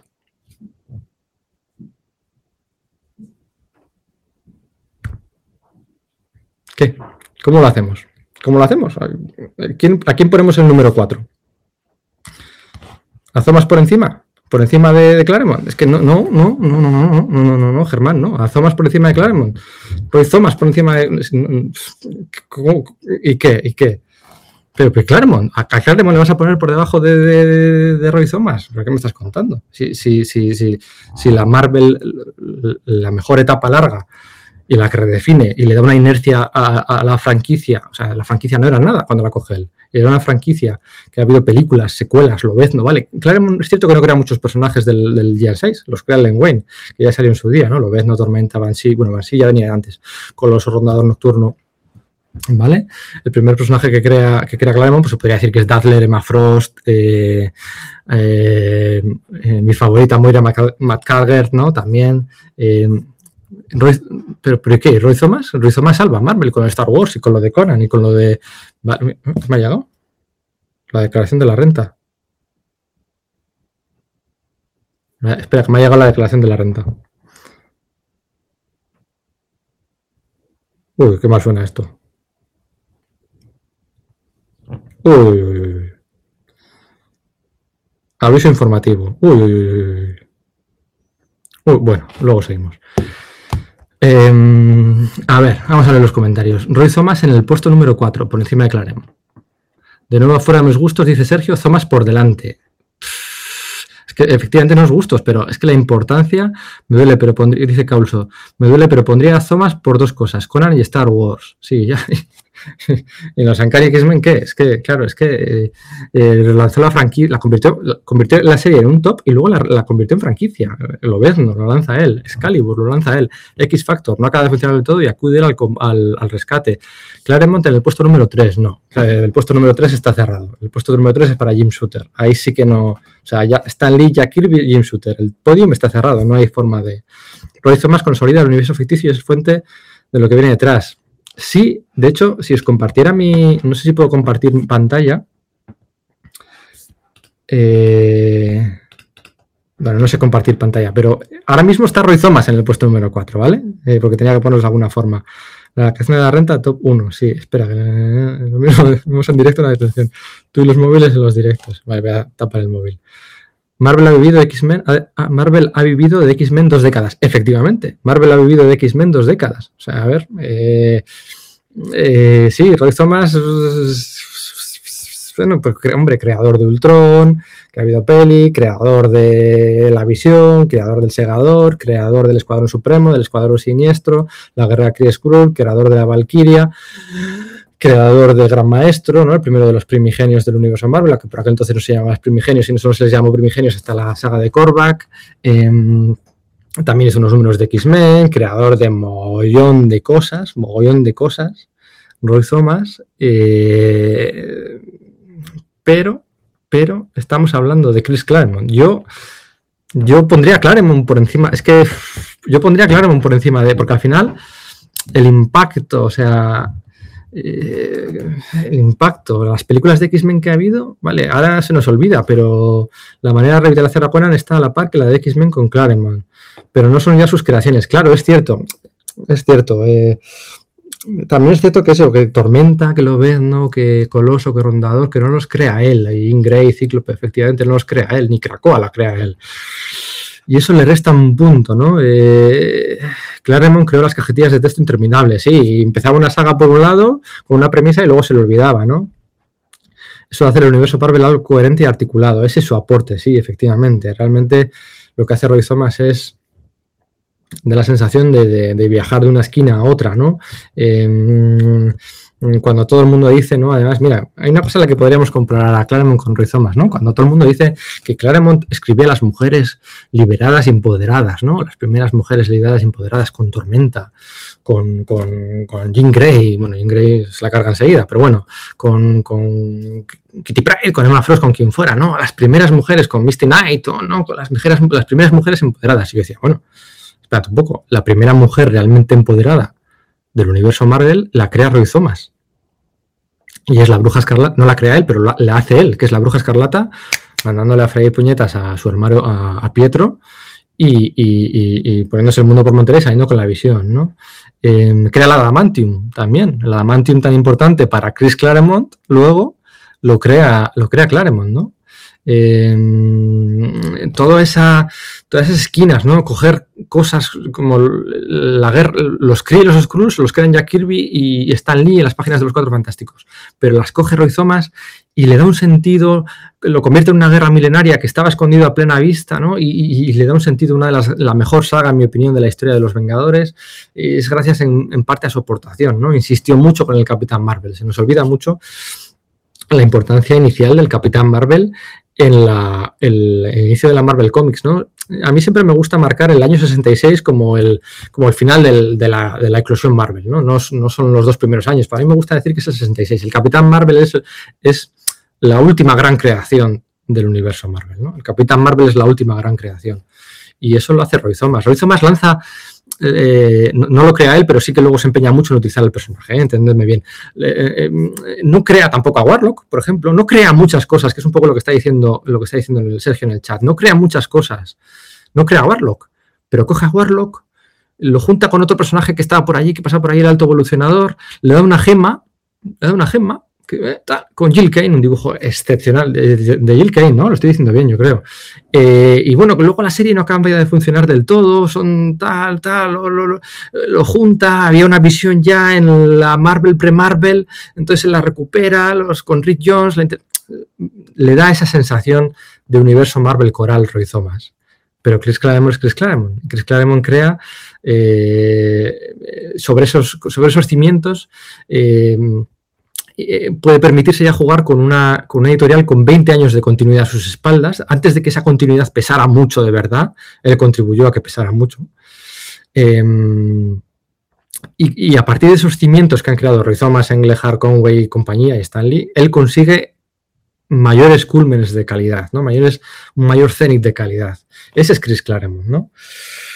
También crea algunos personajes. Eh, bueno, mm, no es todos crean personajes, no todos son la calidad de las historias, Pero, pero bueno, yo creo que hay bastante unanimidad en el, chat. No me lo esperaba. Ahora, en serio, él no crea los personajes, pero lleva la filosofía de Stan Lee de que los personajes sean humanos y tengan problemas humanos a las últimas consecuencias.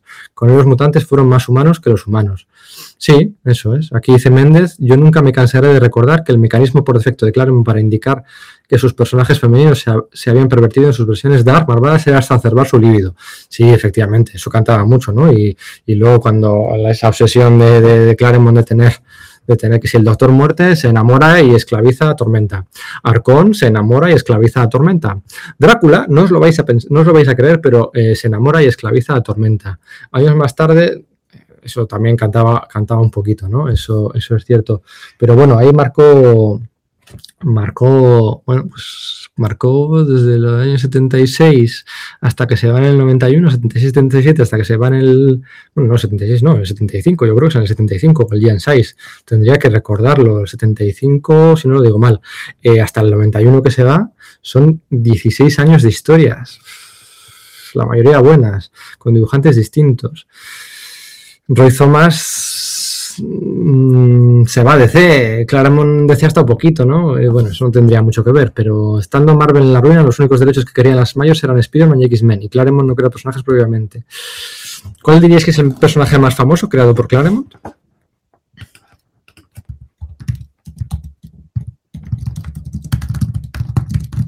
Que nadie diga Gambito ni Pícara, por favor, ¿vale? Dientes de sable, karma, estoy viendo por aquí. Cable, claro, técnicamente. Bala de cañón, los nuevos mutantes, efectivamente. Bueno, aquí la lista, madre mía, la lista de personajes Madeline Pryor, Kitty Pryor, ¿no? Podría ser el personaje más famoso, creado por, creado por Chris Claremont, seguramente. Coloso no está creado por Chris Claremont, ¿eh? Coloso Vicente lo crean lo crea Len Wayne en, eh, bueno, Len Wayne y, Dave Cockrum, el Gian 6, ¿no? El Gian 6 no lo guioniza Chris Claremont, ¿vale? Dazzler, no, Dazzler no es el personaje más... Em, eh, Donald Pierce, estoy viendo por aquí. Eh, bueno, aquí hay muchas cosillas, ¿eh? la verdad. El currículum de Roy Thomas también no tiene nada que, envidiar. Bueno, si os parece bien, lo dejamos así. Roy Thomas en un puesto número 4 por Dante Claremont. ¿Pondríais pondría, eh, estoy notando cierta, bueno, cierta...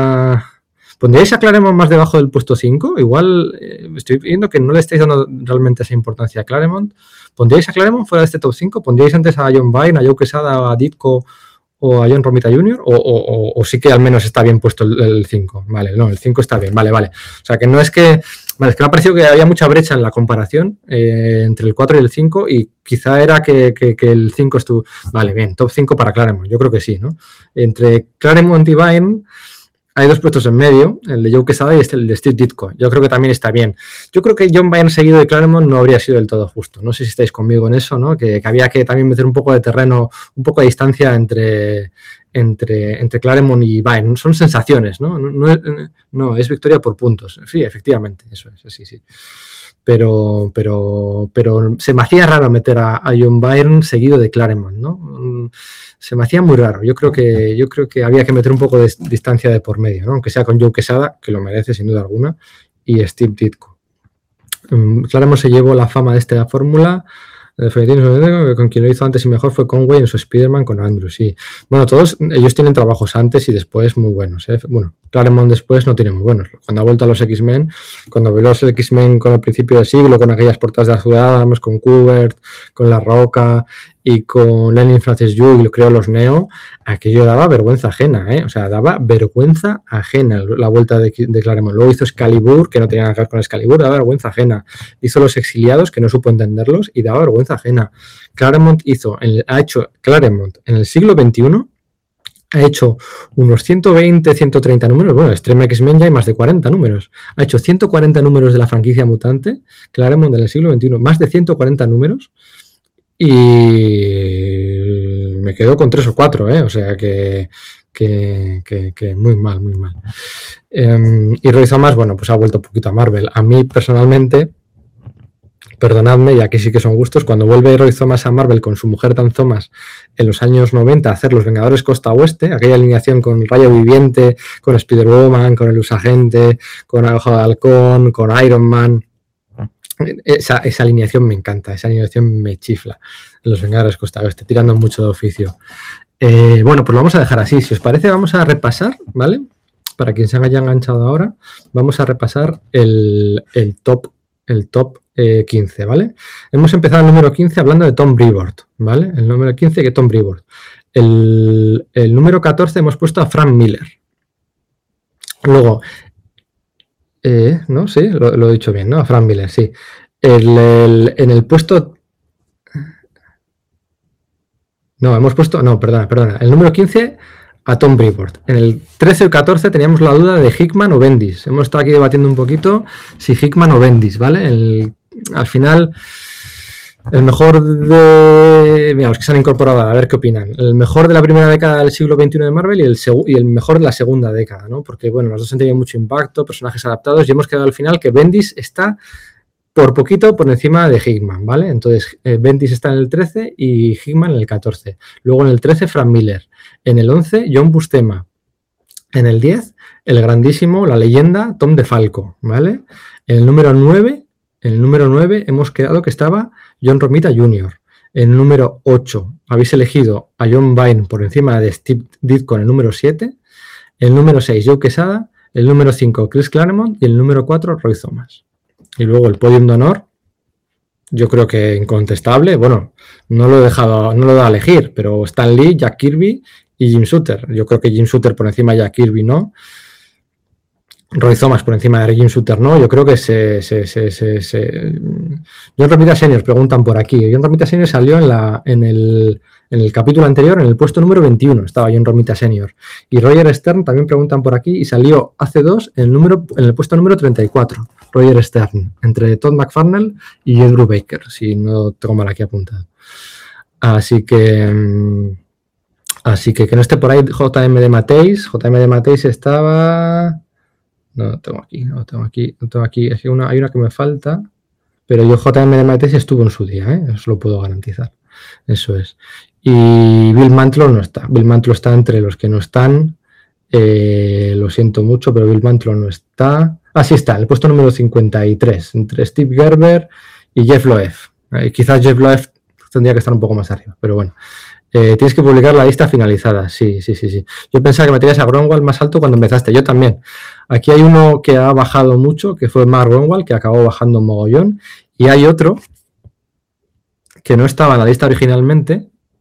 Esto ya lo dije en su día, porque hice la lista de 60 y hay uno que se me olvidó y era Alex Ross y me di cuenta de Alex Ross que se me había olvidado cuando ya había publicado las dos primeras partes, cuando ya había publicado los 30 primeros. Y tuve que meter ahí Alex Ross de tapadillo entre el 30 y el 31. Así que bueno, pues, pues, pues quizás podría estar a los más abajo, no lo sé, pero yo creo que yo vine aquí a actualizar el podcast de Shooter con una hora mínima de charla. Bueno, podríamos estar hablando. El otro día descubrí una cosa de Jim Shooter que si la llevo a saber cuando grabé el podcast de Sergio, con Sergio en verano fliparíais. Así que nada. Bueno, oye, Muchísimas gracias a todos por, hacerme más ameno este, este podcast interactivo barra Twitch, llámase como, como, como, sea, porque los otros tres que hice, haciéndolos del tirón, grabando a última hora, eh, eligiendo a los autores, explicando lo principal de cada uno de ellos, no lo principal, sino lo más importante de su impacto, se me hicieron duros, sé que gustaron mucho, pero se me hicieron muy duros hacerlo solo. Y así, así me ha gustado, me ha gustado mucho. Eh, eh, me equivoco, dejaste fuera a Jill Kane. Yo creo que yo creo que dejé fuera a Jill Kane y tú y yo, Méndez, hicimos alguna broma con ello en Twitter, porque dejé fuera de, a Jill Kane y a Ross Andrew. Son aquí los dos que tengo apuntados. Tengo, fuera de la lista están algunos. Están Carl Potts, Esteranco, Larry Hama, Vince Coletta, Don Heck, Ross Andrew, eh, Jill Kane, eh, Bob McGregor, eh, Doug Moens, Sinkevich, que están muy de moda ahora casualmente, y, y, ¿cuál es este de aquí que tengo aquí? Y Mike Hobson, los tengo fuera de la lista. Eh, Jill Kane habría entrado por muy poquito, pero bueno, eh, quería hablar también de Carol Callis, quería hablar de, Mary Severin, quería hablar de... Pero bueno, que si está aquí Sergio, se pone a hablar del rotulista de los X-Men Claremont, de, de cómo era Tom... ¿Cómo era el rotulista? La, colorante era... Era... Era, Gil Kane tiene que estar, sí, pues tiene que estar, sí, sí, sí. Hay mucha gente que se me ha olvidado. Bueno, no se me ha olvidado, pero había que tomar las decisiones. ¿eh? Eh, cuanto más sé de Calis, más me fascina. Sí. Así que nada, eh, eso es. Orzechowski, eso es. La, rotulista, em, la rotulista de, em, de los X-Men de Claremont, que luego sería la mujer de Len Wayne, es una de las mayores tapadas de la historia de Marvel Comics. O sea, nos gusta fijarnos en, en, Mary Saverin, en, toda esta gente, ¿no? Pero hay gente ahí muy tapada, muy tapada, muy tapada. Y bueno, pues estos podcasts, sobre todo al principio, eran para, para ensalzar esas figuras, ¿no? Eh, eh, sí, lo has dicho bien, Sergio. Eso es Tom Orzechowski. Orzechowski, eso es. Orzechowski. Y la colorista Glennis Wayne, que estoy intentando acordarme de su nombre de soltera, de su apellido de soltera, y no me sale. Y no me sale. Eh, eso es, la mujer de Wayne, Glynis, era la colorista, eso es. Eh, la colorista y el rotulista que Claremont puso pasta de su propio bolsillo para mantener en la serie de los X-Men eh, cuando se empezaban a pagar royalties, pero que no les llegaba a ellos por las razones que fuera, puso, pasa, puso pasta Claremont de su propio bolsillo para mantener a Glynis Wayne como colorista de la serie y a, eso, a Glynis Oliver como colorista de la serie y a Tom Orzechowski como rotulista. O sea, le daba tanta importancia al color y a la, rotulación que puso pasta de su propio bolsillo, que bueno, Claremont está forrado, es millonario, ¿no? Pero puso pasta de su bolsillo. Así que bueno, gracias por acompañarme hasta aquí. Quiero hacer otro, otra clasificación de estas. Quiero hacer otra clasificación de estas más que nada para pelearnos, ¿no? Porque yo creo que el top 1 es muy claro. Quiero hacer los mejores tandems creativos de la historia de Marvel. ¿Vale? Los mejores tandems creativos. O sea, cuando decimos, pues Roy, Roy Thomas o John Bustema, o mm, Chris Claremont o John Byrne, o aquí hablamos ya de calidad, ¿eh? no de impacto, de calidad. O, bueno, Lee Jack Kirby, o elegir los 10 mejores tándems creativos, ¿no? Parejas creativas. Ron, Ron y, y, Tom DeFalco, por supuesto, eso estaría, eso en el top 3, top 4. Eh, em, Mark Millar y Brian Hitch. Mark Millar y Brian Hitch, le pese a quien le pese, es un tándem creativo que también ha hecho historia, ¿no? Mira, ya están diciendo aquí, Innocenti y John Romita Jr., eh, de Mateis y Mike Zeck. Mira, muy interesante, muy interesante. Yo no lo habría puesto porque tienen un corpus, digamos, no muy, muy grande, pero, pero yo sí, sí, sí, ya tenemos dos, tres ejemplos que podrían funcionar. Sí, sí, JM de Mateis y Mike Zeck, ¿no? Nocenti y Romita Jr.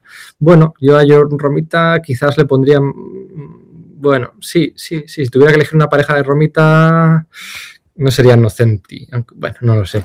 Em, John Byrne y John Byrne y el ego de John Byrne, sí, efectivamente. Moenchi Gulazi, Moenchi Sinkevich.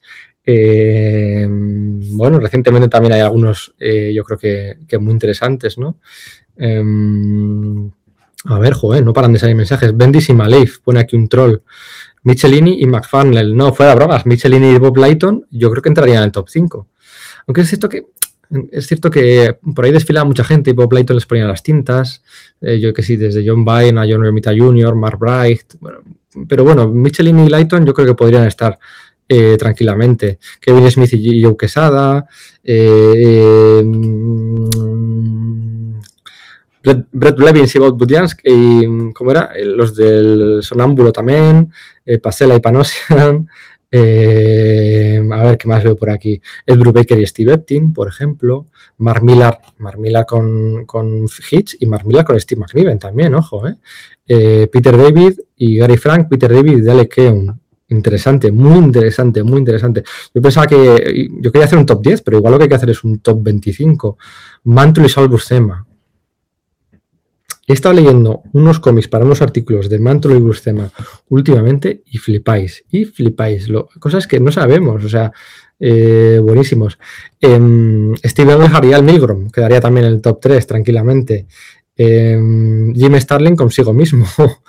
Em, no, no, ya lo tengo. Rom Lim con Jim Starling. Yo creo que ese podría ser el, mejor de todos.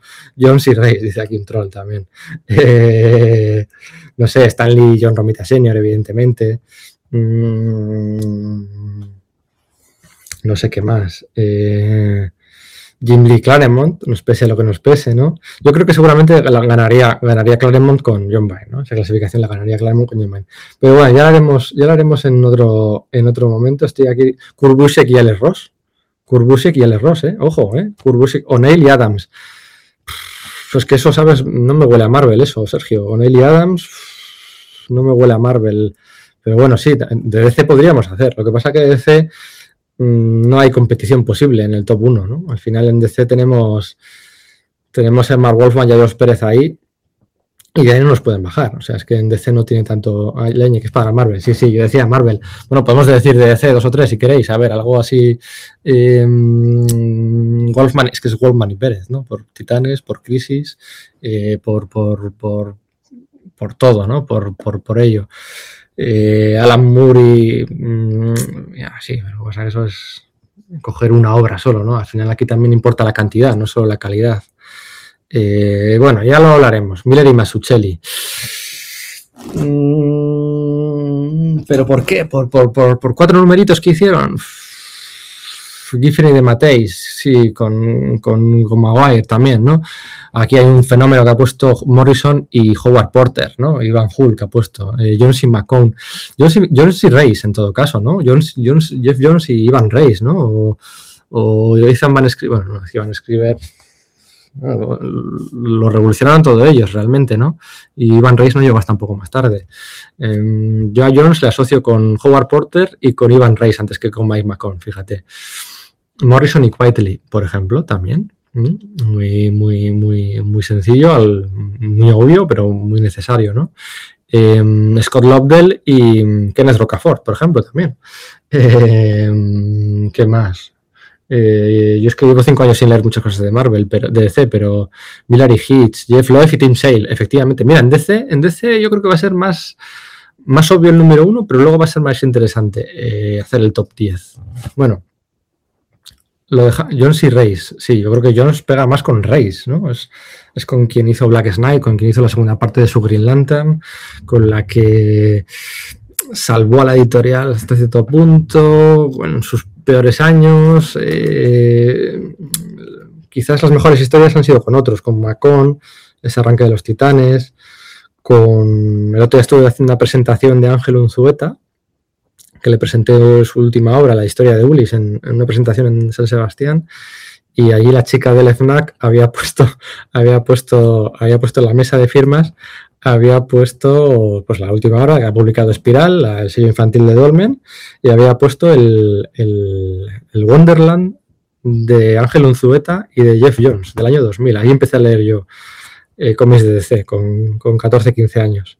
A mí me, me encantan los podcasts en los que metéis historia editorial, voy buscando la manera de ampliar lo de Shooter que me has dejado los dientes muy largos. Ya, ya lo encajaremos en algún, en algún que otro podcast. Eh, Mark Wade, no ha salido el nombre de Mark Wade, es verdad, no ha salido el nombre de Mark Wade. Mark Wade, ¿a quién asociáis con Mark Wade? ¿Con qué, con qué dibujante asociáis a Mark Wade en Marvel ODC? ¿El primero que viene a la cabeza es Wadingo?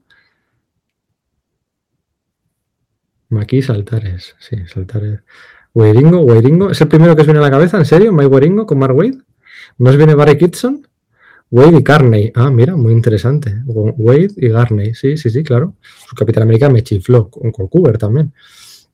Hola, más el de Garney. El Weiringo, a mí no me viene el primero a la cabeza con Marway, fíjate. Me viene Barry Kitson y no debería, y no debería, y no debería. Whitey Samney, excesivamente reciente, no ha calado, ha influido tanto. Eh, bueno, con Barry Kitson hizo Empire, hizo en la JLA Year One, hizo la Legión de Superhéroes, que es mi segunda etapa favorita con aquel lanzamiento de la Legión de Superhéroes, y alguna cosilla más ha hecho, ¿eh? Alguna cosilla más ha hecho. Yo asociaría antes a Barry Kitson, a Mark Wade. Alguna cosilla de muy principios de los 90. Bueno, pero yo creo que no era el tema esta del, del Twitch de hoy. Lo emplazamos a otro día, si os parece. Yo creo que esto de hacer así clasificaciones igual encaja, es, que es verdad, igual encaja mejor en, en, esta interactividad de Twitch, más que en hacer un podcast hablando al vacío. Aunque las peleas las vamos a tener igual, las hagamos donde las hagamos. Eh, muchas gracias a todos por, estar aquí. Yo estoy ahora mismo sobrepasado con los mensajes que están entrando. Y ahora con esto le voy a dar el botoncito de acabar stream, en the stream, y se acaba por. Chao, chao. Gracias, gente.